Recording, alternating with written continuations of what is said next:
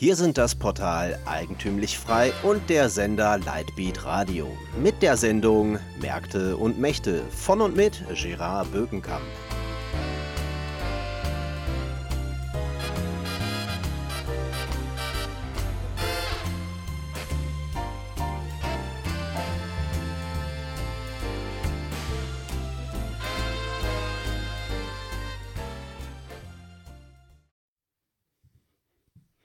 Heute ging die Nachricht durch die Medien, die Chinesen stützen nicht mehr länger ihren Wechselkurs.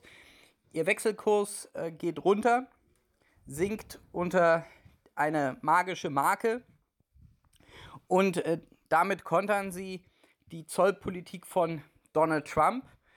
Das heißt, der Wechselkurs fällt, japanische Produkte werden billiger und sie verbilligen sich durch den niedrigen Wechselkurs stärker als sie sich durch die Zölle verteuern.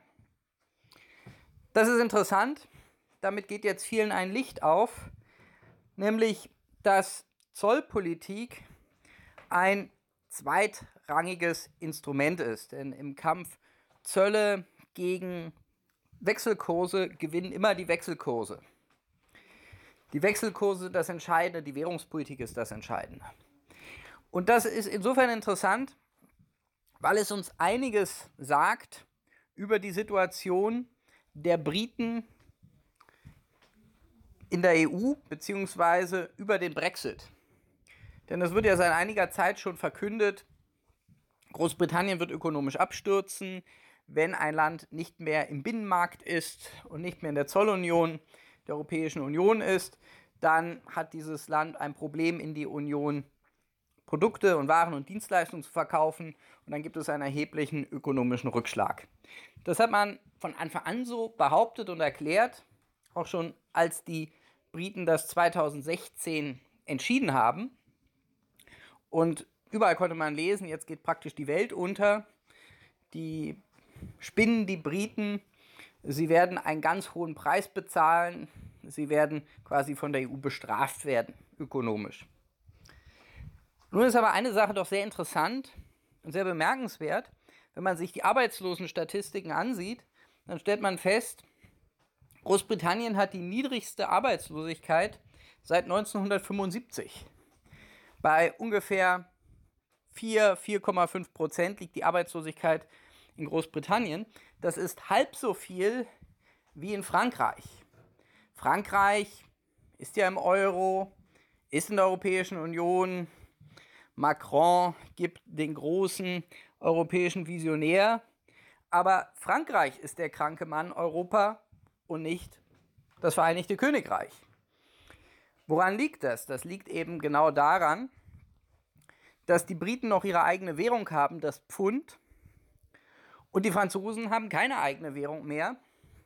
Sie waren ja damals so clever und wollten unbedingt die D-Mark abschaffen und eine gemeinsame Währung haben, und das haben sie jetzt davon diese Währungstricks, die die Franzosen früher ja sehr virtuos gehandhabt haben, noch in den 80er Jahren, die es ihrer sozialistischen Wirtschaft immer noch geschafft hat, ein Stück weit zu überleben, ist eben seit der Einführung des Euro weg.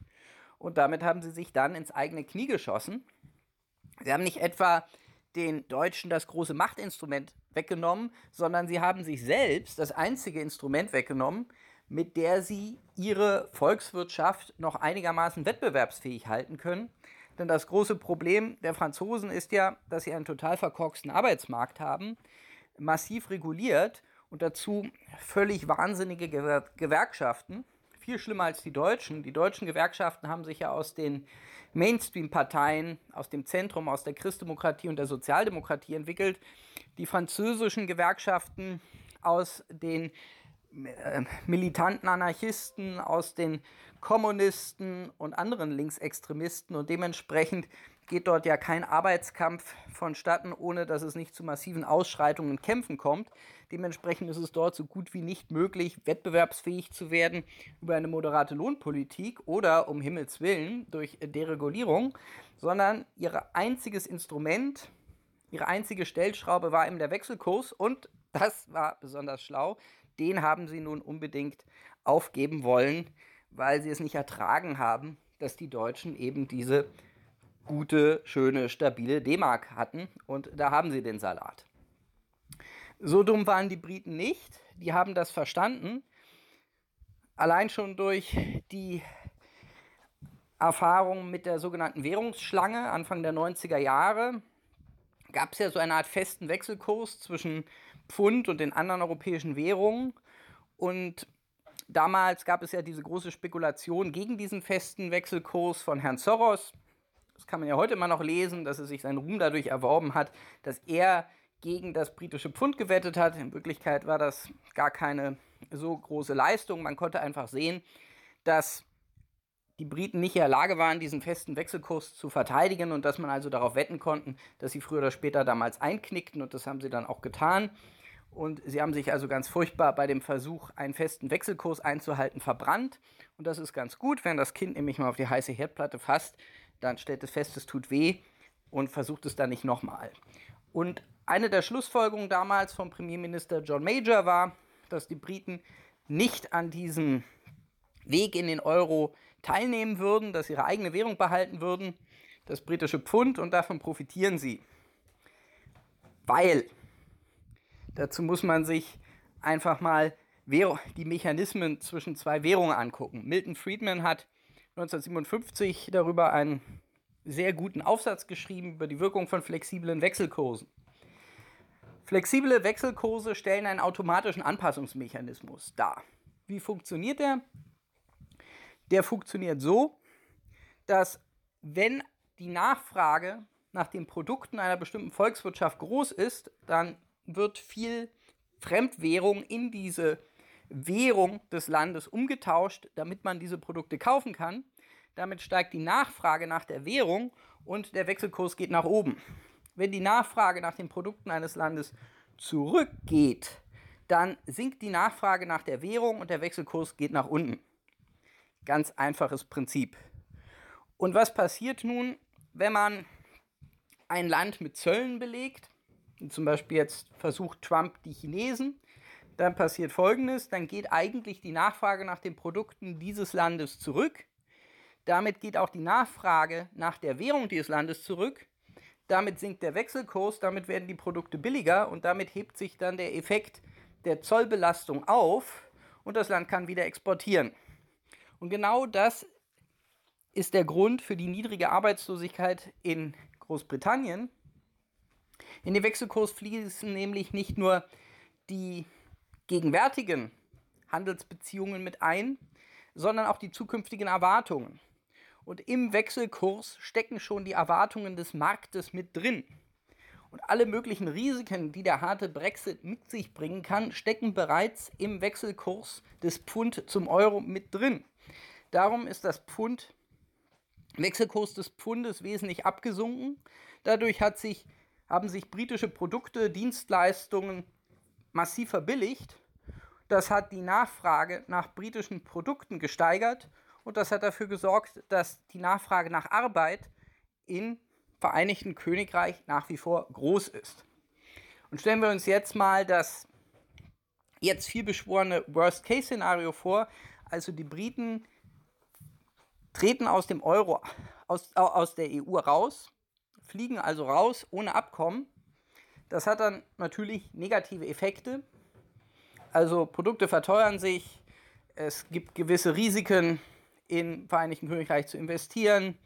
Es wird alles etwas schwieriger, bürokratischer und die Kosten für diese Bürokratie ähm, heben die Kosten für die Exportprodukte. Aber gleichzeitig wird der Wechselkurs einfach nachgeben und das wird insgesamt die Volkswirtschaft im Gleichgewicht halten.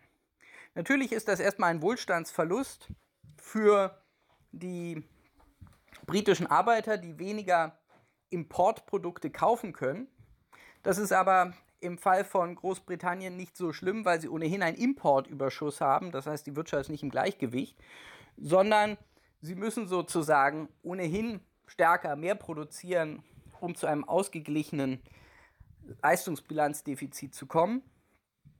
Und das Nachgeben des Wechselkurses wird dafür sorgen, dass Großbritannien nicht in eine Beschäftigungskrise eintritt, sondern dass dieser Übergang sehr viel weicher erfolgen wird, sehr viel fließender als in anderen Fällen. Das heißt, der große, das große Pfund mit dem die Briten wuchern können, im wahrsten Sinne des Wortes, ist ihre nationale Währung. Die federt das Ganze ab und die wird dafür sorgen, dass das Vereinigte Königreich auch im Fall eines harten Brexit sehr viel besser dastehen wird als Frankreich heute, gefangen, angekettet an der Eurozone und gleichzeitig unfähig, sich zu reformieren. Das ist etwas, worauf was man wieder lernen muss. Ein flexibler Wechselkurs zwischen zwei Währungen ist ein großer Vorteil. Die Eurozone hat viele Nationen um diesen Vorteil gebracht. Die Briten haben ihn noch und deshalb müssen sie den harten Brexit auch nicht mit so viel Grausen erwarten, wie das jetzt öffentlich suggeriert wird. Am Mikrofon verabschiedet sich heute von Ihnen Gerard Bögenkamp.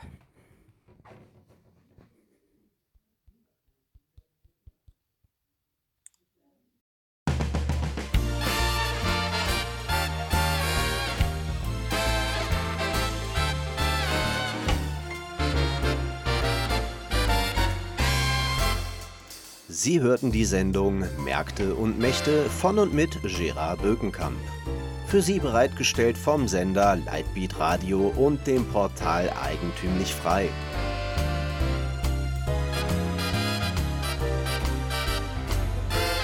Bitte unterstützen Sie unsere alternative Medienarbeit durch eine Spende auf lightbeatradio.de oder durch ein Abonnement von Eigentümlich Frei über efmagazin.de helfen Sie uns, die frohe Botschaft auf vielen weiteren Podcasts zu verbreiten. Es gibt immer zwei Wege. Sozialismus oder Eigentum, Politik oder Freiheit.